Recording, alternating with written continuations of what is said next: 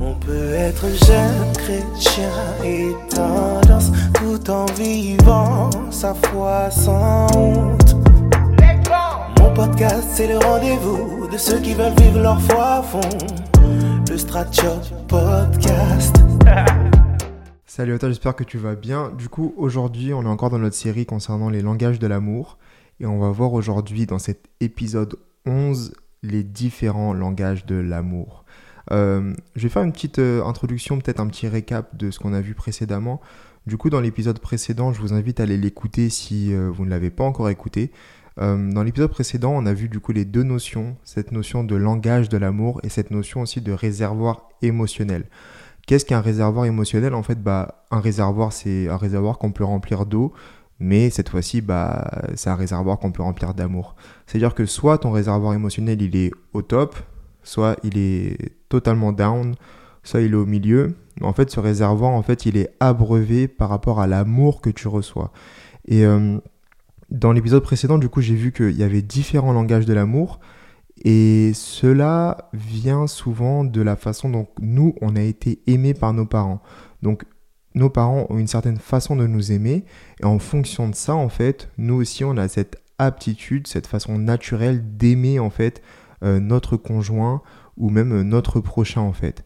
Et c'est ça, en fait, toute l'importance des langages de l'amour. Parce que si, en fait, dans ton mariage, tu ne parles pas le langage de l'amour de ton conjoint, euh, il se peut, et à 99% euh, de chance, qu'ils ne comprennent pas ton amour, en fait. C'est-à-dire que toi, tu vas l'aimer, tu vas penser l'aimer, mais tu l'aimes d'une façon dont toi tu as l'habitude d'être aimé.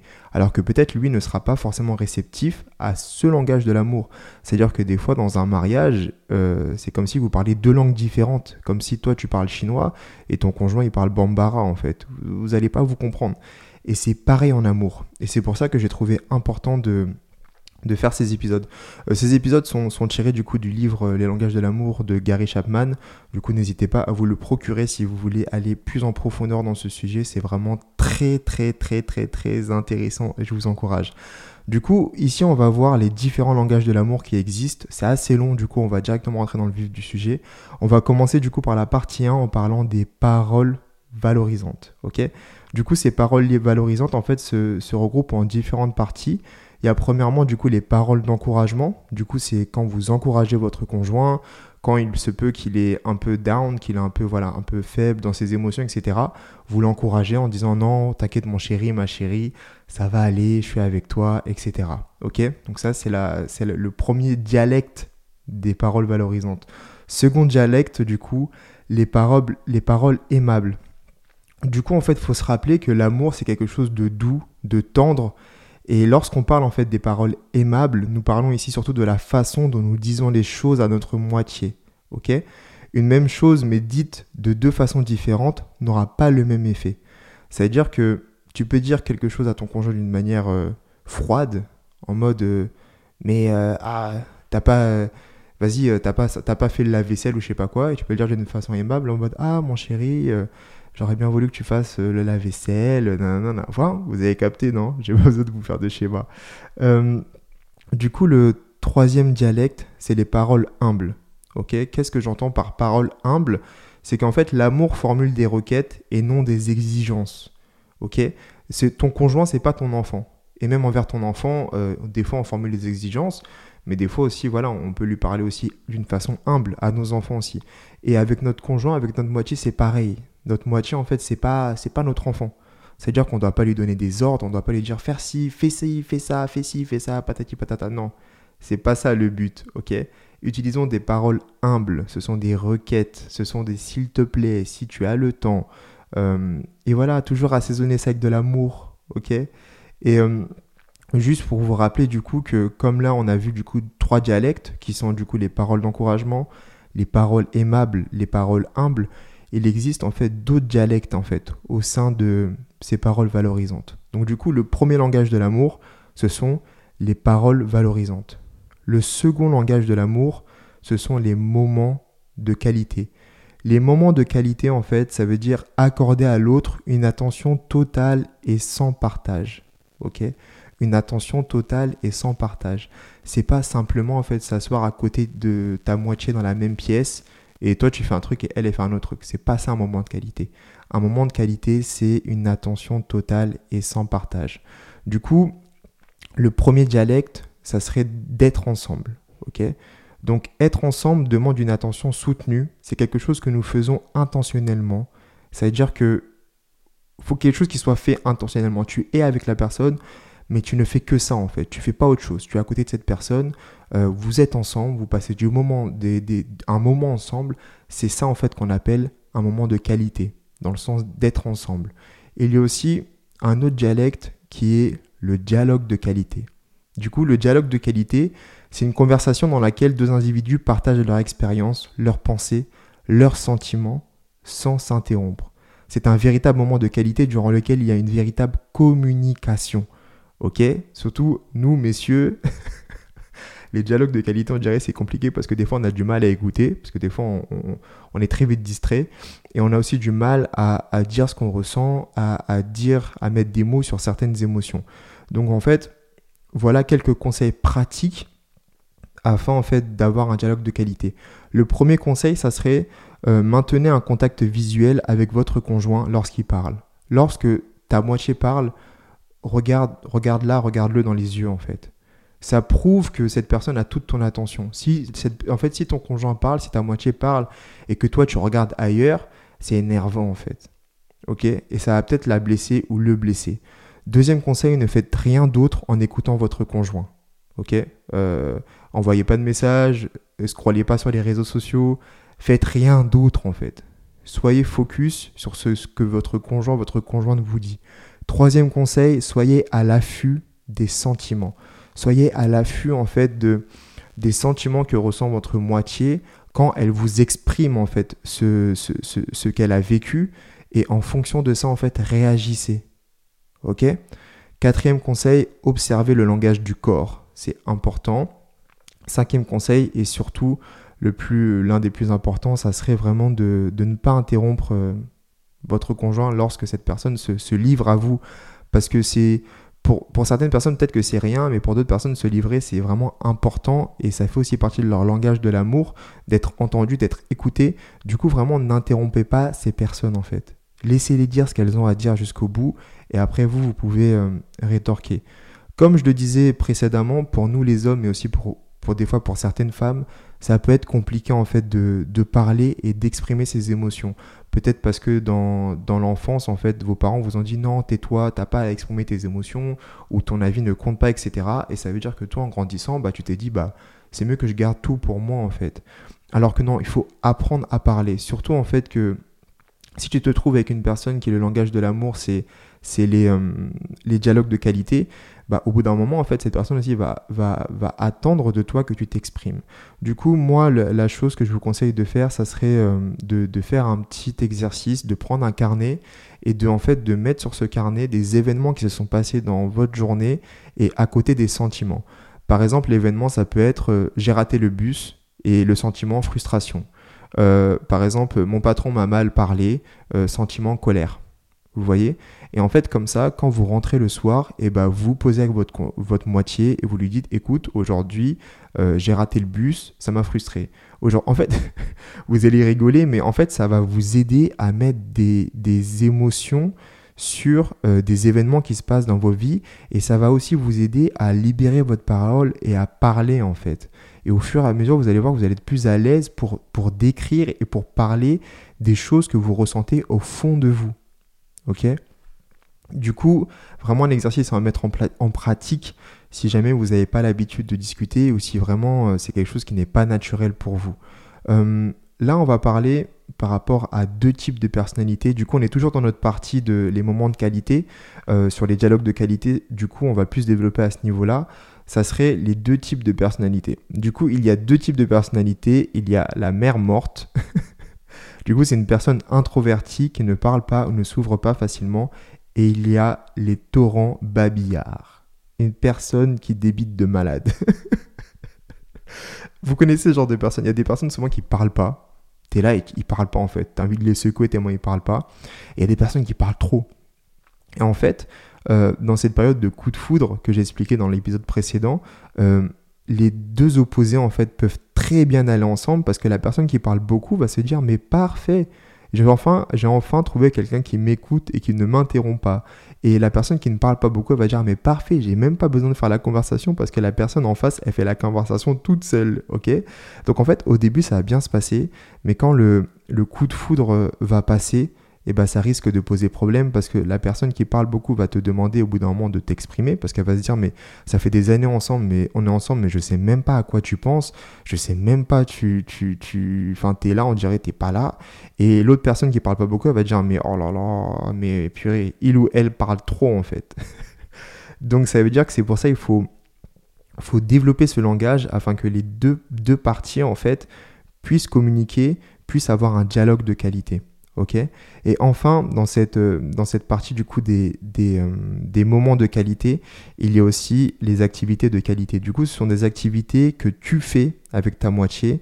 Et euh, je vais juste vous dire du coup trois ingrédients essentiels afin qu'une activité mérite le label de qualité. ok du coup, l'ingrédient numéro 1, c'est que l'un des deux au moins désire l'entreprendre. L'ingrédient numéro 2, c'est que l'autre accepte de s'y associer. Et l'ingrédient numéro 3, c'est que les deux savent pourquoi ils le font. Ça veut dire s'exprimer mutuellement leur amour en étant ensemble. Ok? C'est-à-dire que des fois, il y a des activités, on n'a pas forcément de le faire, on n'a pas forcément envie de les faire. Mais comme notre moitié, c'est une activité qu'on sait qu'elle aime faire, on va se dire, écoute, je le fais parce que j'ai envie de passer des moments de qualité avec ma moitié et j'ai envie aussi que, qu'elle se sente aimée par cet effort. Ok? Du coup, premier langage, les paroles valorisantes. Et deuxième langage, les moments de qualité. Là, on va passer du coup au troisième langage qui sont euh, les cadeaux. Du coup, les cadeaux, c'est un langage vraiment qui, qui est universel. Et en fait, qu'est-ce que représente un cadeau? Un cadeau, en fait, c'est quelque chose que vous pouvez tenir dans votre main en vous disant Regardez, il ou elle a pensé à moi. Ok? C'est ça, en fait, un cadeau. Euh, concernant, en fait, son rapport à l'argent, c'est pas forcément, en fait. Euh, c'est pas euh, quelque chose d'essentiel en fait, le coût du cadeau. C'est comme on dit, c'est l'intention qui compte et c'est réel.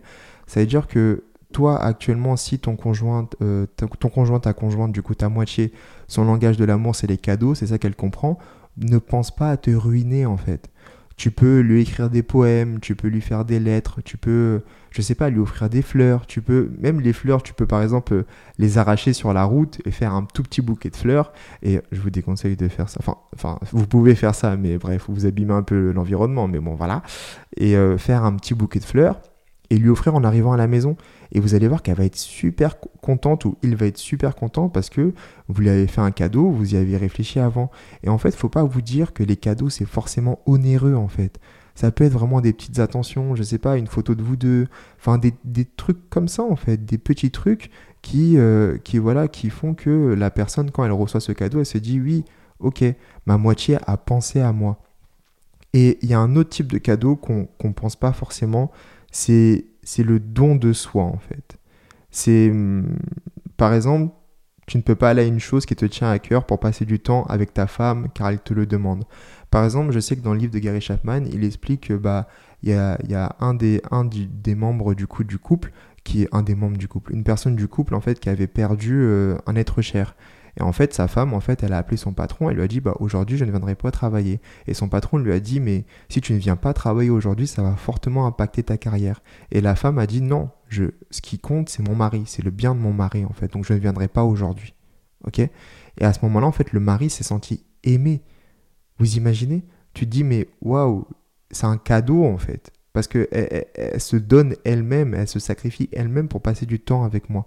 Et c'est ça le don de soi en fait. C'est-à-dire que des fois tu voulais faire des choses, tu as programmé des choses et tu annules cela parce que bah, ton conjoint ne se sent pas bien, parce que euh, ta conjointe euh, a besoin de toi urgemment et tu te dis ok je me sacrifie euh, pour toi en fait, je me donne en cadeau pour toi. C'est ça en fait qu'on appelle le don de soi. Du coup, on va passer maintenant au langage de l'amour des services rendus. Donc, qu'est-ce que c'est?